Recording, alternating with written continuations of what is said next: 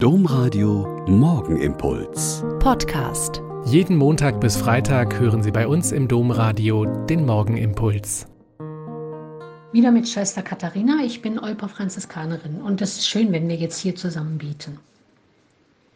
In den ersten Monaten der Corona-Pandemie 2020, als für uns Europäer der Name der Stadt Bergamo einen schrecklichen Klang bekommen hatte, sind dort in kurzer Zeit sehr viele Menschen an Covid-19 gestorben.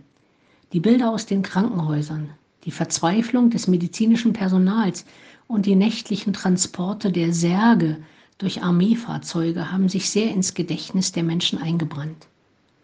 Gleich im Anfang sind dort in Norditalien mehr als 100 Priester und Ordensleute gestorben, die sich im Dienst an den Kranken und Verstorbenen infiziert haben – weil sie bei den Kranken geblieben, die Sakramente gespendet, die Verstorbenen beerdigt und die Angehörigen getröstet haben.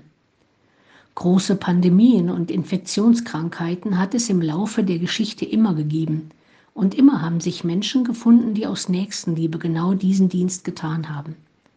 An einen von ihnen denkt die Kirche heute, Aloysius von Gonzaga. Die Menschen haben sich immer wieder an ihn erinnert, weil er genau das getan hat. Er ist bei den Armen, den Kranken und Verlassenen geblieben, hat sie gepflegt und sich um Leib und Seele dieser Menschen gekümmert. Vor fast 500 Jahren hat er gelebt und wurde von seinem Vater schon als Kind zum Militär gebracht, weil er eine militärische Laufbahn für ihn wollte. Später wurde er Page im Hof in Madrid und erlebte die Sittenlosigkeit und die Brutalität der führenden Schicht. Mit 25 Jahren trat er bei den Jesuiten ein. Neben dem Theologiestudium hat er sich besonders der Krankenpflege gewidmet.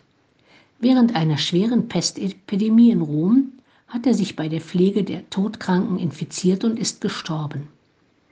In früheren Jahrhunderten ist er, völlig falsch, als immer nur frommer, keuscher Jüngling dargestellt worden, der keiner Fliege was zuleide tun konnte und mit dem Attribut der Liebe, der Lilie dargestellt worden und nur gebetet hat. Die Bedeutung seines Namens ist der ganze Weise.